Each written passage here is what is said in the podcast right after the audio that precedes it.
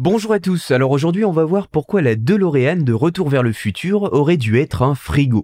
La saga de films Retour vers le futur, réalisée par Robert Zemeckis, est une des plus cultes de la culture populaire internationale. Parmi les symboles de cet univers forgé par Zemeckis et Bob Gale, l'un des plus importants concerne la voiture des protagonistes principaux. On le sait, la DeLorean, c'est une voiture de fiction qui est en fait une machine à voyager dans le temps. Il s'agit d'une réplique d'un modèle bien réel, la DeLorean DMC-12, qui a été créée par le constructeur américain DeLorean Motor Company. Eh bien, cette voiture, étroitement liée au film, a failli être remplacée par un frigo.